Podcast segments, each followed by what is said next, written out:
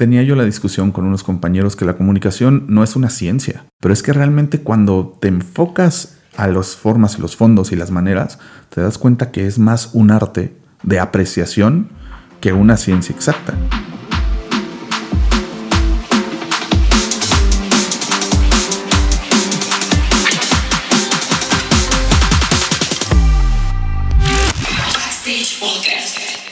Bienvenidos a Backstage Podcast, la neta del entretenimiento. Hoy vamos a tener un invitado que ya nos visitó en aquel capítulo que tuvimos con Chava y no sé si lo recuerden, es Isra Cepeda. ¿Cómo estás, Isra? Qué bueno que te animaste a venir ahora nada más tú solito para que no traigas una marca personal y puedas hablar de lo que se te dé tu gana. Sí, fue un poco complicado. ¿Cómo estás, mi querido? Pues este pues fue fácil, nada más le dije, ahorita vengo, te traigo una torta milanesa con queso. Se, vende muy fácil ese chava, pero bueno, qué gusto que hayas aceptado la invitación, me da un gustazo tenerte acá. Y repítenos breve, muy brevemente, eh, ¿qué haces tú, chava? Digo, Isra, o sea, el, el, el digamos, eh, ya, ya nos platicaste en el capítulo pasado con Chava más o menos, pero para que la gente que, que nos esté escuchando ahora, eh, más o menos que tenga una idea y podamos arrancar sobre el tema. Ok, sí, pues no, todavía no soy Chava. no, perdón, perdón. Y tampoco tengo Chava. Bueno, no sé si cuando salga este podcast ya tengo una Chava. Vamos a ver, hagan sus apuestas. Pues a qué me dedico? Pues yo me dedico a comunicar. Ok. Es mi, como que lo que tengo facilidad. Eh, soy periodista por la UNAM. Eh, por méritos propios también, en una revista que era Mercados 2.0, ahí, ahí inicié mi carrera y de ahí di el brinco a las agencias. Eh, y ahora estoy en el EDMX y en 0100 y en Mafia y en HANA. Y estamos haciendo otros esfuerzos más de comunicación que ya luego sabrán. Ya, ahí sí, este, Chava no vino, pero me tiene apuntado con una mira láser si abro la boquita. pero en sí, eh, yo tuve, me considero afortunado de ser un, un, este, un chavo ruco de 40 años porque yo viví el nacimiento del Internet como un medio de comunicación masivo. Okay. Estaba en la prepa cuando vi mi primera página web, que curiosamente fue la de Star Wars, que soy muy fan. Y para mí fue una revelación. Claro, o sea, de una computadora que yo antes nada más jugaba Frogger y cosas así. de repente ver algo como nuevo y todo el mundo no sabía para qué servía, pero era la novedad. Luego salieron los cafés internet, luego empezaron a salir los celulares y luego con celulares con internet, con mensajes, no bueno. Pero yo estoy muy contento de haber vivido toda esa transición y toda esa transformación de los medios, de cuando los medios decían, eso no sirve para nada, eso no va a pegar, jamás va, jamás se va a, a, disfrutar un periódico en una pantalla como es en un papel. Claro. Y afortunadamente se dieron cuenta de todas las tarugadas que estaban diciendo y lo lograron integrar. Y Actualmente estamos viviendo una feliz integración de multimedia porque no existe un periódico sin su página de Facebook o de Internet o cuenta en Twitter o en Instagram y hasta en TikTok. Uy, sí, de TikTok también. Eso está padrísimo. Y entonces, eh, pues yo no vi las oportunidades en su momento. Si las hubiera visto, yo creo que ahorita tendría mi propia isla en Dubai. Pero me da mucho gusto ver todo eso todo eso cómo ocurrió, cómo pasó, formar parte de, por ejemplo, de la primera, yo la llamo la primera generación de periodistas que tuvimos Twitter hace más de 12 años, cuando nadie pelaba Twitter, en, los medios decían eso no va a servir y ahora toda la banda tiene Twitter, aunque digan que no. Facebook, Instagram, eh, Google Plus que ya se murió, eh, High Five que también falleció, falleció o lo mataron. Eh, hace poco se murió Lazo, que era de Facebook, que era la copia de TikTok. Y TikTok, que dice que lo van a, cerrar en Estados Unidos, pero pues, tengo aquí mis deditos, ¿cuál me chupo? O sea, no lo van a poder quitar allá. No, no, está muy cañón. Está cañón. Isra, a ver, aquí, aquí hay algo importante que me gustaría eh, rescatar. En el tema de las agencias, a lo que tú estás ahorita dedicándote como tal, eh, hay, un tema importante que a la hora de, enfrentarte al cliente, ¿no? Eh, lo platicábamos en el capítulo con, con Chava, ¿no? Eh, la propuesta, el brief, etcétera, todo, todo ese proceso, eh, pues hay un tema que es importantísimo que es la comunicación. La comunicación que, se necesita para, para, que el objetivo de tu cliente se cumpla. y creo que ahí es donde tú brillas y, haces que, que el cliente entienda la importancia de saber comunicar lo que quiere lograr, ¿no? Platícanos, eh, digamos, a, grandes rasgos, eh, ¿qué es la comunicación en un evento? O sea, ¿cuál es el, cuál es el, valor que, eh, que, que, necesita tener la comunicación dentro de un evento? ¿Por qué, por qué hay que tenerla? ¿Por qué hay que considerarla? Y, cómo hay que ejecutarla de manera correcta? Pues mira, si nos vemos técnicos, como decíamos la vez pasada, el, event marketing es una rama muy, no, nueva, pero sí es pequeña dentro de todo lo que es la publicidad y el marketing. Y todo el marketing es, se basa en comunicar. Todo es comunicación. Todo es hacerle saber al consumidor que existe tal o, X cosa. Entonces, eh, pues, un evento mismo es una herramienta para comunicar. Que es en un primero funciona para un rango de público muy pequeño. Digo, no es masivo como la televisión o otros, otros canales, pero funciona. Y ya de ahí es cuando se toman esos datos de ese evento y se difunde a través de otros canales. Claro. Nosotros nos damos cuenta que la comunicación en ese sentido puede tener dos vertientes. La comunicación de la marca por sí misma, que de eso se hacen cargo ellos, y la comunicación que nosotros como proveedor de servicios, que en este caso es una agencia de eventos, bueno, una firma de eventos, podemos tomar tanto para la marca y como para nosotros. Porque mm, te comentaba fuera del aire que hace 10 años, cuando se dio el boom de redes sociales, muchas agencias empezaron a, a meterse, a clavarse en, en utilizarlas como una herramienta factible tanto para clientes como para ellos. Y hubo unas que hicieron sus pruebas, les funcionó.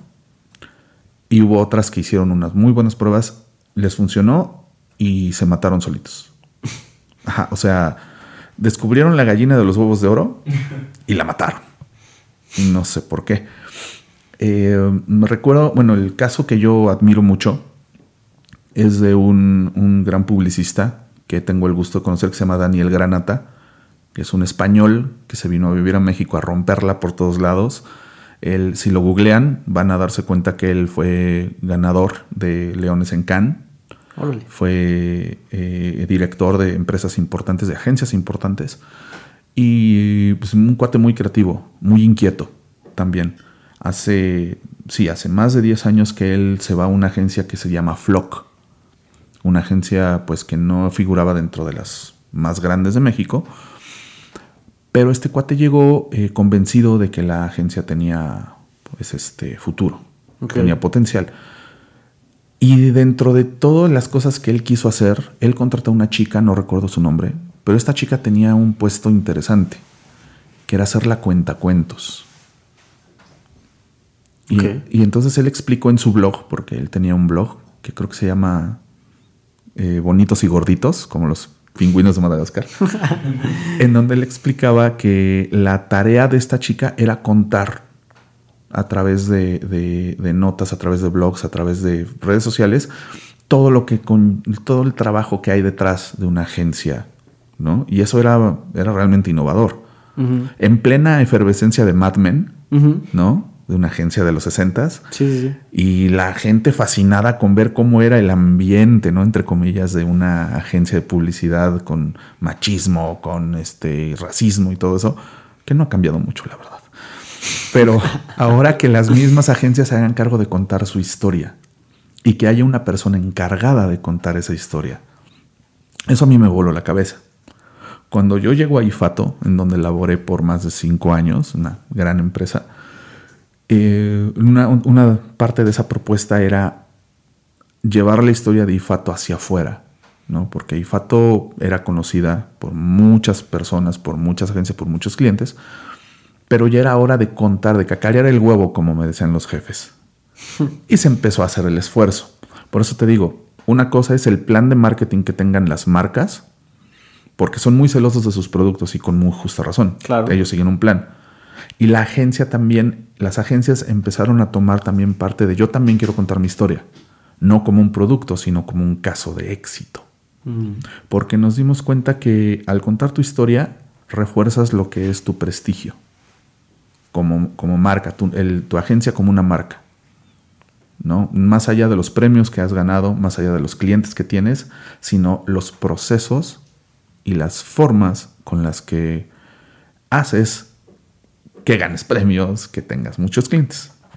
Eso, eso es lo interesante y eso fue lo que nosotros en LDMX retomamos a través de un blog, retomamos a través de redes sociales, retomamos a través de fotografía y afortunadamente le es como parte de nuestro ADN que no sabíamos que teníamos como LDMX. Le gustó mucho a los clientes. Tanto así que nuestro Facebook convirtió, se terminó convirtiendo, perdón, en nuestra, nuestra credencial de ventas. Eso está increíble porque mucha gente no cree que se pueda vender por redes sociales en estas fechas. O sea, eh, todavía en tiempos de COVID hay gente que cree que no se puede vender por redes sociales, ¿no? Eh, ahí lo tienen, señores. Hasta eventos se pueden vender. Eh, ¿Sí? O sea, se puede, si lo sabes hacer, si lo sabes comunicar, puedes vender. Eso, esa es una de las cosas que, que queremos aterrizar en este capítulo. O sea, la forma de comunicar te puede garantizar el objetivo que tú tengas en mente. y, ese es el arte de saber comunicar, ¿no? porque, digo, no solamente es una ciencia, es si, si lo llevas a ejecutar a un nivel creativo, eh, con un, propósito interesante, se, se convierte en arte, porque es una fórmula secreta tuya. Más o menos, de hecho, tenía yo la discusión con unos compañeros que la comunicación no es una ciencia. Tú dices que no es una ciencia. Yo eh, comencé estudiando ciencias de la comunicación, pero es que realmente cuando te enfocas a las formas y los fondos y las maneras, te das cuenta que es más un arte de apreciación que una ciencia exacta. Porque, Totalmente porque involucra muchísimo. Eh, todos decimos, una imagen dice más que mil palabras. Y bueno, pues mil palabras, ¿quién las va a leer? Pues en un libro puede ser. Pero ¿cuántos no hemos leído tantos libros que ni entendemos? No por nuestra por poca capacidad mental, que es mi caso. Pero por otro lado, eh, a lo que voy es... Que no comunican, no, no tienen un mensaje claro, ¿no? Al público al que van. Pero hay gente que sí lo pesca ahorita tú decías, ¿las redes sociales sirven para vender? Sí, sí sirven. ¿Tienen planes para que tú inviertas en, y hacer tus propios eh, comerciales dentro de la red social? ¿Y venden? Sí, funcionan. Pero en nuestro caso nosotros nunca utilizamos esa herramienta. Nunca la utilizamos. Fueron posts totalmente orgánicos, 100%. Si a lo mucho, hace un año yo le metí 300 pesos para jalar más gente porque teníamos dos mil y tantas personas. Yo dije, no quiero llegar a tres mil, tres mil fans. Y órale, y llegamos, pero porque yo le, yo le invertí una lanita nada más. Pero todo, todo en el anterior, los cuatro años que yo estuve a cargo, que estoy a cargo de las redes sociales del EDMX, nunca le invertimos dinero. Jamás. Y, por ejemplo, Toyota nos llegó porque, oye, vi tu Facebook, vi tu Instagram, está increíble lo que hacen te quiero invitar a, un pitch. Increíble. Y de ahí nos dimos cuenta, ese, nos conocieron por las redes sociales. Nos metimos al perfil, vimos el, eh, nos metimos, perdón, a las estadísticas, vimos el perfil de gente que nos, que nos seguía. O sea, comparados con otras empresas, pues tenemos muy poquitos seguidores. Pero estos seguidores trabajaban en corporativos, para marcas, tenían puestos gerenciales de directivos, CEOs. Que es tu e público. Es, y nos que te compra es el público. O sea, inadvertidamente y sin querer llegamos al público que queremos impactar o que queremos ir a llevarle nuestras credenciales. Y entonces decidimos, ¿para qué invertir en credenciales cuando ya están en redes sociales? Todo lo que las credenciales está aquí en línea. Vámonos. Pues sí. Y nos ha funcionado. Ahora en tiempos COVID-19, pues es, es lo que platicábamos hace rato. Nuestro core business es el reunir a la gente y hacerles vivir experiencias. Puedes, puedes darle experiencias a la gente sin que esté junta, pero el reto es mayor, es, es, es no imposible, es complicado. No estábamos listos para esto. Yo creo que nadie está, estaba listo para esto. Mm, pero el, el, reto está interesante. Ahorita ya se han hecho algunos esfuerzos muy buenos a los cuales nosotros les agradecemos mucho porque despertó a la industria. Les dijo, sí se puede hacer con sus respectivos cuidados y con la bendición del Señor, pues, este, pues que todo salga bien. Sí, de todas maneras, en cualquier evento Así tengas todo listo, siempre vas a tener un altarcito donde te vas a ir a, a pedirle a quien sea, al santo de tu devoción, que todo salga bien. Pero sabes que algo va a salir mal. El chiste es que nadie se entere, mucho menos el cliente. sí, secreto de Estado. Secreto de Estado, eh, ya saben, la neta del entretenimiento, aquí lo tenemos en vivo. Es correcto. Gracias, Isra, por, por, ventilarnos a todos. ah, bueno, o sea, la humildad ante todo. No, está excelente. Qué, qué, qué, interesante poderlo decir con esa libertad, ¿no? Porque eso, eso es parte del, del podcast, ¿no? El hablar sin, sin pelos en la lengua y es una realidad, o sea, si, si los clientes superan todas las cosas, todos los errores que a veces pasan y ellos ni siquiera se percataron que sucedió. Eso es. Eso es nuestro trabajo. Claro, literalmente, eso es, eso es que no se den cuenta de nuestros errores y que se enfoquen en lo que ellos están esperando. O sea, lo que sí no puedes hacer es defraudar su expectativa. Expectativa y también metas. Claro. Y, todo lo demás que está detrás, todo lo que rodea ese objetivo, tú tienes que estar maquillando y, operando para que no se note eh, los errores, porque siempre hay, como dices. Claro, eh, cuando llegas con un proyecto, pues tú te comprometes a que ese proyecto se hace sí o sí y, y en cierto estándar de calidad. Claro. Si llegas y le das caniquitas por piezas de oro, pues obviamente te va a decir, carnal, ¿qué es esto? ¿no? Es primera y última vez que trabajo contigo. Nuestra forma de trabajar es, sí, somos caros, pero lo valemos. Y lo comprobamos con el primer evento, con nuestro primer proyecto. Y el chiste es, quiero que cuando tengas otra cosa que hacer, pienses en mí, ¿no? Y sepas que voy a estar a la altura y tal vez un poquito más. Por eso mencionaba que ahorita en estos momentos está muy interesante el reto de saber cómo vamos a solucionar X o Y requerimiento, porque todos necesitamos vender. Todos nos vendemos en todo momento. Y vender es comunicar. Exacto. Y para vender necesitas comunicar. Y entonces, ¿cómo lo haces? Ahorita el internet, redes sociales y todo lo que tenga que ver con nuestros pequeños aparatitos que tenemos en el pantalón, me refiero al celular, eh, es, es, ahorita la panacea. de, las apps de delivery crecieron más del 70%. Eh, ahí no hay bronca, están felices, pero cuando se todo vuelve a la normalidad van a tener un bajón que no van a poder sostener.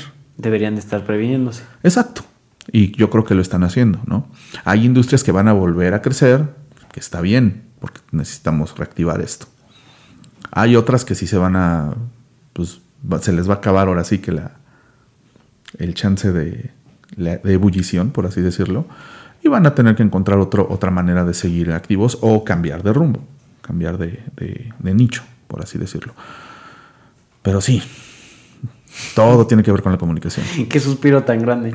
Este, a ver, dentro, ya, yo creo que ya tocamos el tema de tiempos COVID, pero digamos, eh, esto nos hace pensar, imaginarnos cosas de cómo va a ser el futuro. ¿Qué teorías y qué conspiraciones crees que sucedan em, sobre todas esta, todos estos entes que necesitan comunicar para vender? Si no, si no han entendido que el juego cambió, están fuera. Era algo que platicábamos eh, fuera del aire. Pero si, si, no es, si no tienes claro que hoy en día eh, no estás comunicando en tus redes sociales, no estás comunicando eh, constantemente con tus propios contactos, si no estás comunicando constantemente, no importa dónde estés, eh, estás fuera. Entonces, esto nos hace proyectar ideas de y, qué carajos va a pasar cuando esto regrese a la normalidad, ¿no? Que, tanto añoramos, pero ¿qué teorías y qué conspiraciones de cómo va a cambiar el marketing? O sea, ¿cómo va a evolucionar gracias al COVID? Pues yo diría que no gracias, sino a pesar de. Bueno, porque. Bueno, gracias a los que les fue bien y a los que les fue mal, pues a pesar. Pues eh, sinceramente yo creo que a nadie le ha ido bien en estos, en estos días, porque eh, con tanto enfermo, con tanto contagiado, eh, de, entrada, la comunicación de gobierno, de cualquier gobierno, ha sido no la correcta. Muy bien intencionada en, alguna, en algunos países, no voy a decir cuáles, porque Canadá se enoja, no es cierto. Eh, es que es lo mismo que estamos platicando hace rato de vender ¿Cómo vas a vender? Por favor, usa cubrebocas. Ah, chido. Doble palomita azul, ¿no? Ya, Sí. mensaje leído. Vénganse una fiesta a mi casa. Traigan a sus vecinos. Eh, ¿Qué es lo que va a pasar con la comunicación con, con esta pandemia? Yo creo que con toda la economía tiene que haber un, un ajuste, no cambio, porque cambiar está cañón.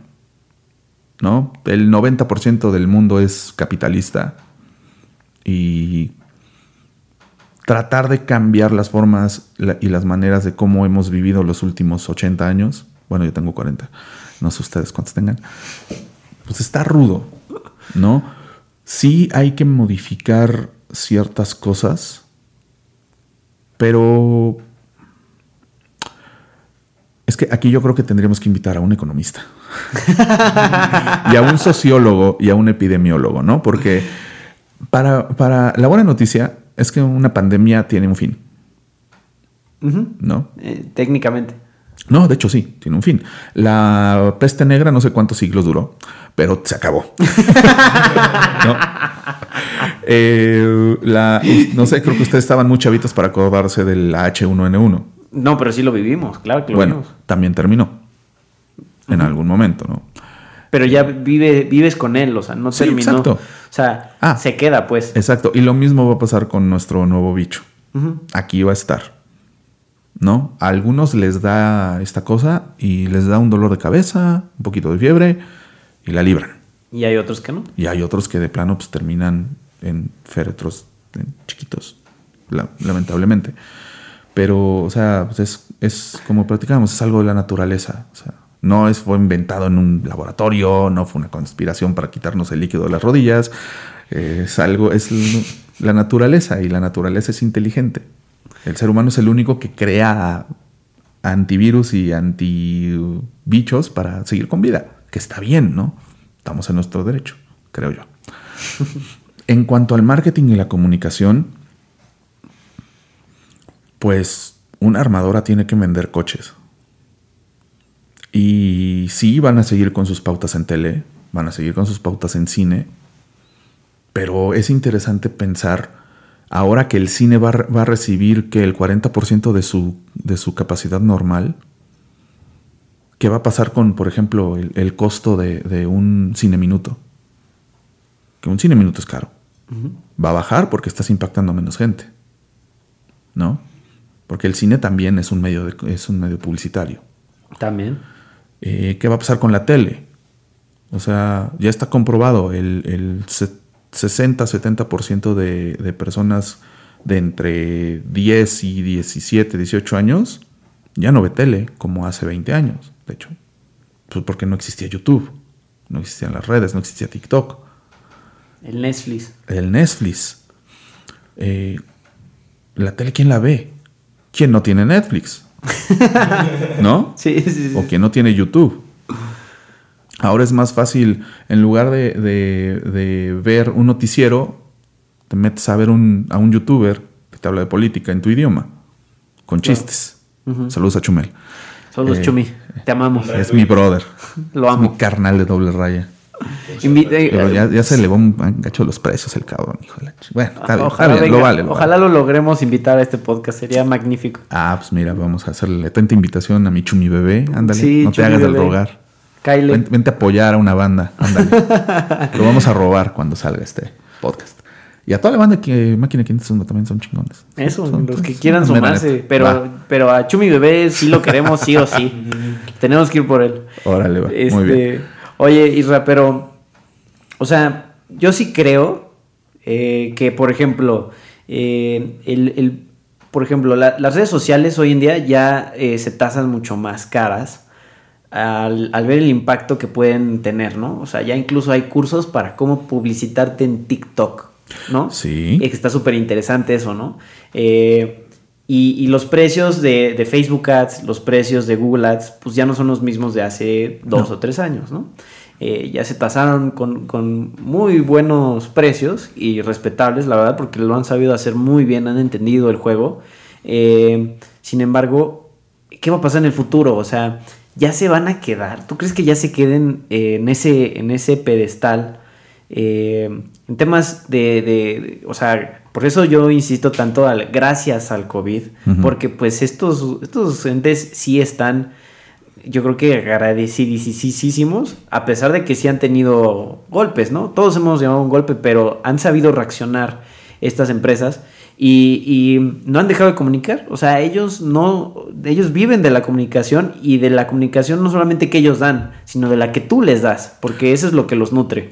Es, correcto, fíjate, eh, hace unos años salió un post muy curioso que decía, Uber no te vende coches, no te vende el servicio de automóviles. O sea, Uber no tiene automóviles. O sea, ellos rentan el, automóvil particular, ¿no? Y Facebook no, eh, realmente no genera contenidos quienes generan contenido somos nosotros. Esos son los nuevos modelos de negocio. Que, que, bueno, nuevos no tienen nada porque ya tienen más de 5 o 10 años, ¿no? Pero, pero, o sea, ahora eh, la ventana de oportunidad es más grande para entrarse, subirse a ese tren y, y, entender que ya tú no tienes que estar generando, tú ya tienes que estar monitoreando información. Y el Big Data hoy en día es, eso es lo que, lo que hace mucho dinero, o sea, en cantidad, tiene mucho valor. Y creo que eh, en el futuro eso, eso es lo que, bueno, ya en el presente, pero ya en el futuro, eh, yo sí considero que, la, información y la forma de comunicar que nosotros le damos, porque nosotros damos un feedback muy importante a Facebook, cada interacción, cada like, cada hora que te conectas, eso es información para ellos y estamos comunicándoles una, una actitud dentro de la aplicación o de la red social, ¿no? Sí, de hecho Facebook tiene perfectamente targeteado a su gente, incluyéndome a mí. Por eso es una herramienta de ventas maravillosa. Yo tengo la fortuna de trabajar con una escuela de manejo de motocicletas, que por cierto, si quieren aprender a manejar la moto, ahí está. Es Motoclínica Fort Avenue 69. De nada, Andy. Eh, y mi trabajo es hacerlo, hacer los posts y hacer que le lleguen a la gente correcta. En el momento en el que tú te metes a Facebook, tú le dices tus gustos.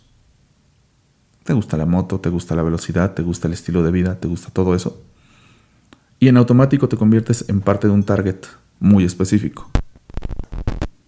Y, y, mi trabajo es saber cómo encontrar ese target, saber cómo comunicarme ese target y atacarlo.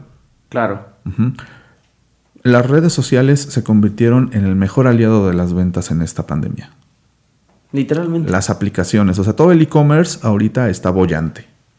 Y es una maravilla, ¿no? Porque están comprobando finalmente su eficacia frente a otros medios publicitarios que antes los ninguneaban, antes decían eso no va a servir, pues toma la barbón.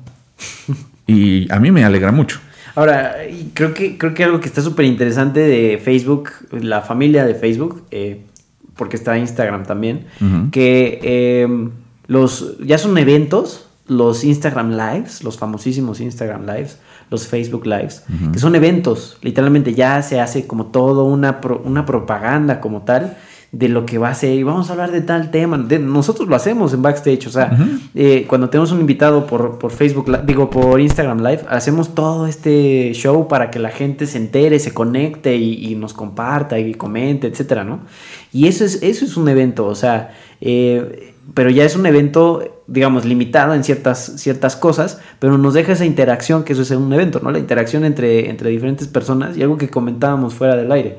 Eh, de, cada, de cada tema digital, de cada prospección digital, cada ente digital, hay una persona detrás que, que, lo está creando, ¿no? O sea, no creamos que son robots como tal, o sea, eso de la automatización de venta es mentira, hay, un, hay, un hay una persona detrás, hay un ser humano que está monitoreando, ¿no? Y está súper interesante eso, porque ha dejado que sobreviva mucha gente eh, gracias a, los lives, a los Facebook lives y al, Instagram live, etcétera.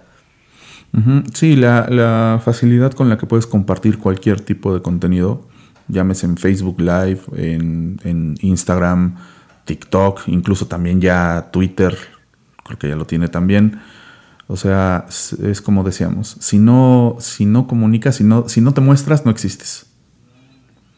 Pero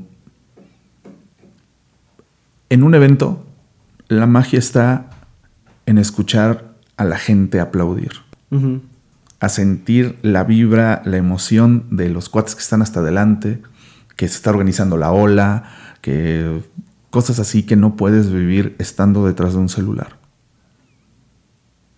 Ese, te digo, es el mayor reto que ahorita nosotros como proveedores de servicios de esta índole nos estamos enfocando.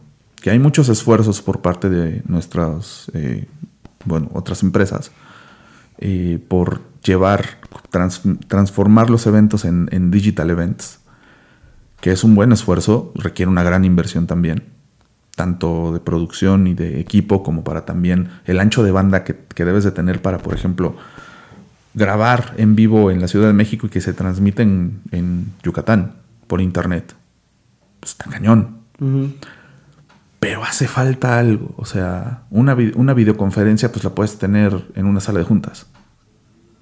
Pero la emoción, la, el gusto de, de compartir eso con las personas, porque eso es lo, padre de un evento, compartir algo que no lo vas a vivir el resto de tu vida, como lo comentábamos con Chava la vez pasada. Las experiencias. Exacto. Que tener una experiencia de realidad virtual, ¿no? Como lo platicábamos, el Second Life hace más de 10 años, que construían ciudades digitales, réplicas iguales, y visitabas tal museo y tal lugar con tu avatar y le comprabas ropa con dinero real y lo dabas de comer con dinero real, y se hizo una economía ahí dentro y ahorita pues ya no existe, ¿no? Va a llegar la vacuna de esta cosa, vamos a volver a salir a la calle, pero el chiste es aprender de todo lo que pasó para reforzar nuestras estrategias y estar preparados porque va a haber otra.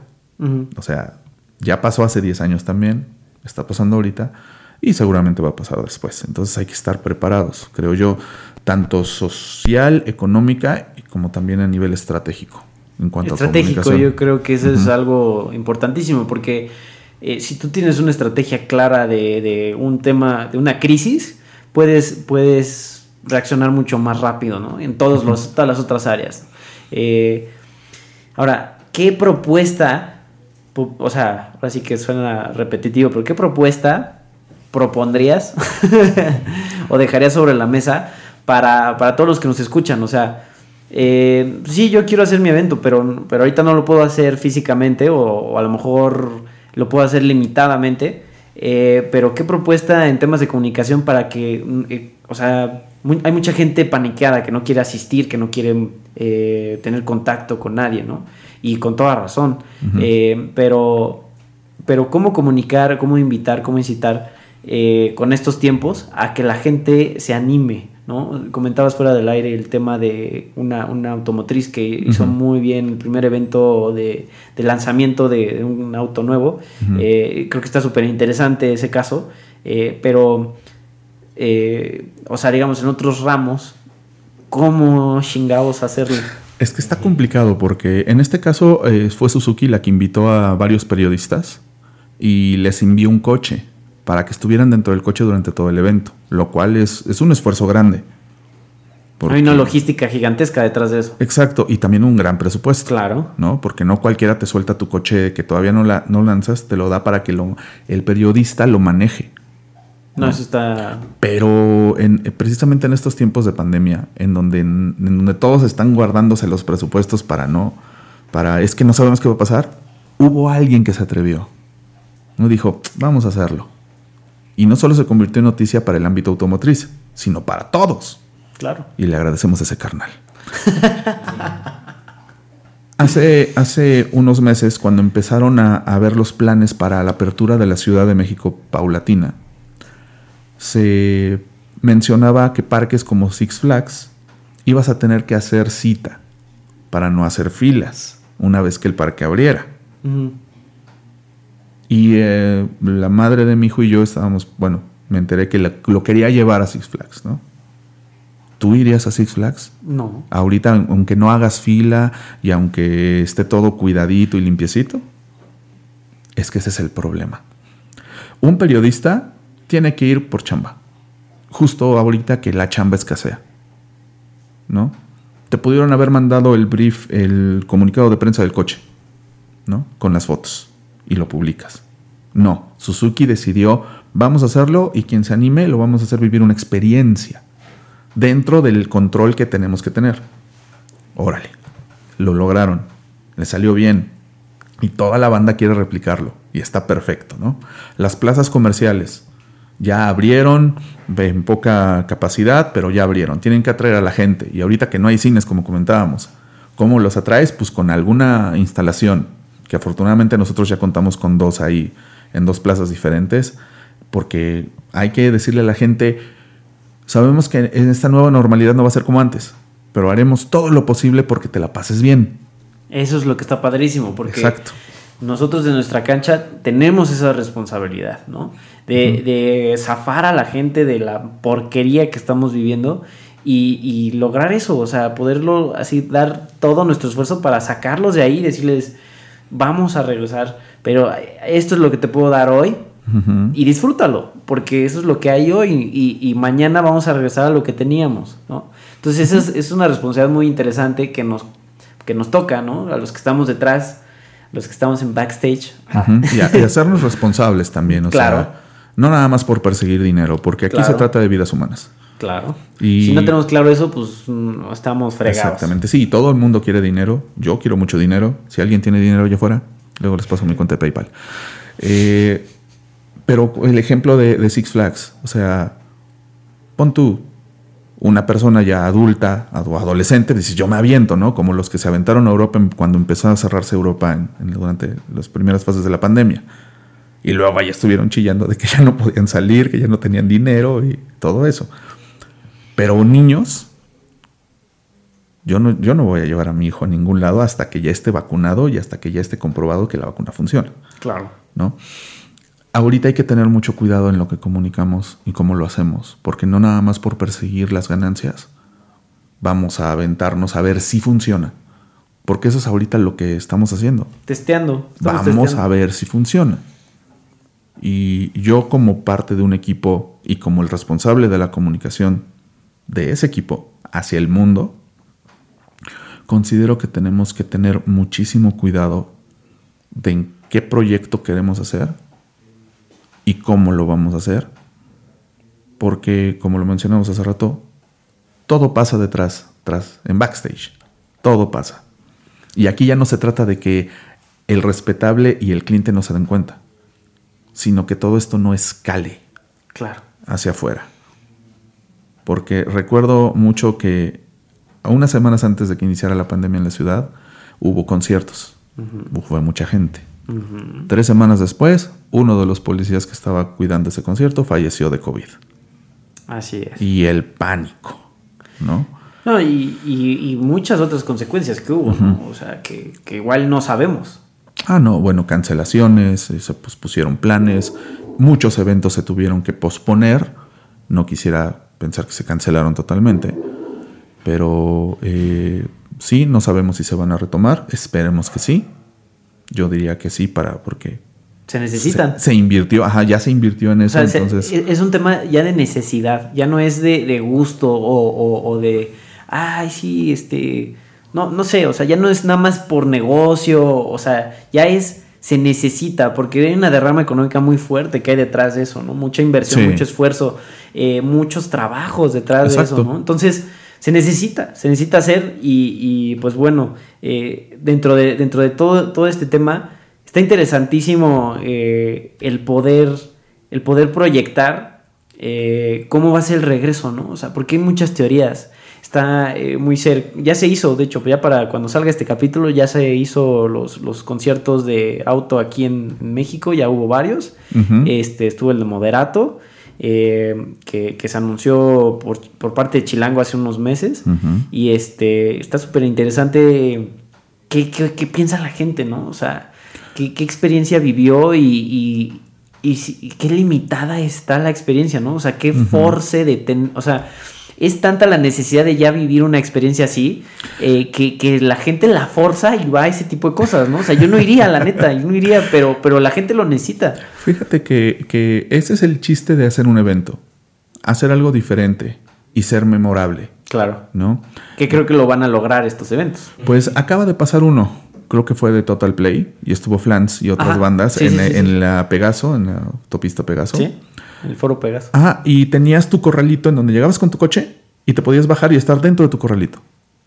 Lejos de, más gente. Que eso creo que está bien. ¿no?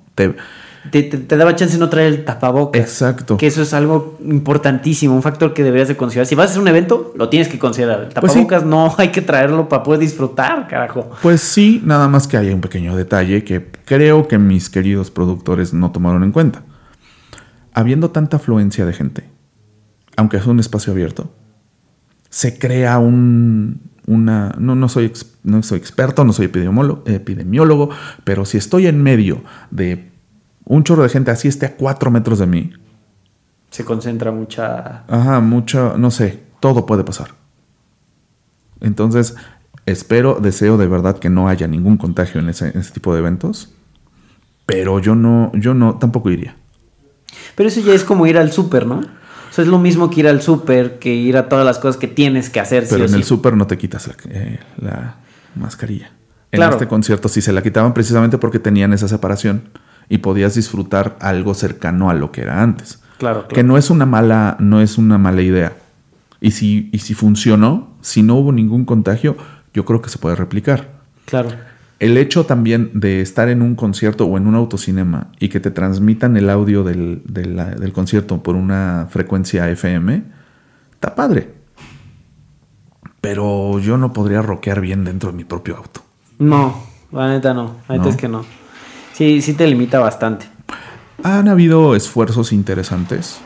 Han habido ideas que pues no se les puede criticar porque pues están haciendo, están generando y quieren poner su grano de arena, lo cual aplaudimos por todos lados. Pero te digo, hay que tener mucho cuidado, porque ¿quién se hace responsable si sale un contagiado? Sí, sí, sí. sí La marca, el productor, la empresa, el seguro, se paga un seguro. ¿Cómo va a estar lo de, la- lo de los seguros ahora? Eso, eso- Los contratos. los mismos contratos. Ya mismo Live Nation dijo que todo va a cambiar. De hecho, antes de que ocurriera la pandemia, dijeron que eh, mencionaban algo acerca de que ahora eh, las, las marcas, las bandas se van a hacer cargo de gastos de producción también. Órale. Y te hablo no de bandas nacionales, sino bandas internacionales. O sea que el modelo va cambiando, ah, con o sin pandemia. Y ahora con pandemia, Más. si la industria de la música se estaba, estaba sobreviviendo con los conciertos, con los festivales, ahora cómo le van a hacer? Sí. Ese es el reto, te digo. El, no lo veo como un obstáculo. No, es un reto, Es un totalmente. reto. Es un reto que sí se va a poder brincar en algún momento. Pero bueno, ha sido muy interesante. La verdad es que me, me deja muy intrigado el, el- el saber qué, qué, qué podríamos hacer, ¿no? O sea, creo, que, creo que ese es la, el, el hilo negro. Yo creo que sí es un hilo negro que alguien va a descubrir muy pronto. Y, y el que lo logre se va a ir al cielo. Pues sí, me encantaría tener las respuestas, pero todavía no sabemos ni las preguntas. Imagínate. Esto es, es que esto es nuevo. Sí, O sea, 100%. una pandemia en estas condiciones nunca la habíamos vivido. Y entonces está interesante ver los datos, está interesante ver las reacciones, está interesante ver las propuestas. Pero como tú lo dijiste, si, as- si nos vamos a tener que vivir con las caretas al resto de nuestra vida, pues entonces vamos a tener que trabajar sobre ello. Pero como ya, nos, ya viene la promesa de una vacuna y de que ya va- podríamos regresar a casi lo mismo de antes, tal vez, uno o dos años, tal vez, Tal vez. tal no lo sabemos. No lo sé, te digo, no soy epidemiólogo, no soy matemático, no soy sociólogo, eh, pero en cuanto a comunicación, en cuanto a estrategias de comunicación para eventos en este momento, es posible, ya se hizo, se van a seguir haciendo, porque genera empleos, va a ayudar a la economía y porque hay, hay planes, planes de marketing que se deben de cumplir de una u otra manera. Por eso eh, le llaman la industria de la creatividad. Porque 100%. Hay que encontrarle la, no la vuelta, sino la manera en la que funcione. No, sin pretextos, sin excusas y pues A darle. a darle. Pues bueno, Israel, ha sido un honor tenerte acá una vez más. Qué gusto que te animaste. No, muchas La gracias. verdad te agradezco mucho tu tiempo y esfuerzo. Y bueno amigos, pues ya saben, aquí nosotros conspirando y hablando de la importancia de la comunicación, porque sí es algo que si no, no toman en cuenta hoy en día, están fuera, están fuera, entonces súbanse al tren que está bien chido y, y to- todavía nos queda un rato. Isra, mil gracias una vez más No, y estamos en contacto. Claro que sí, a la orden. Cuídate mucho. Mil gracias a todos y ya lo saben, Backstage Podcast, la neta del entretenimiento.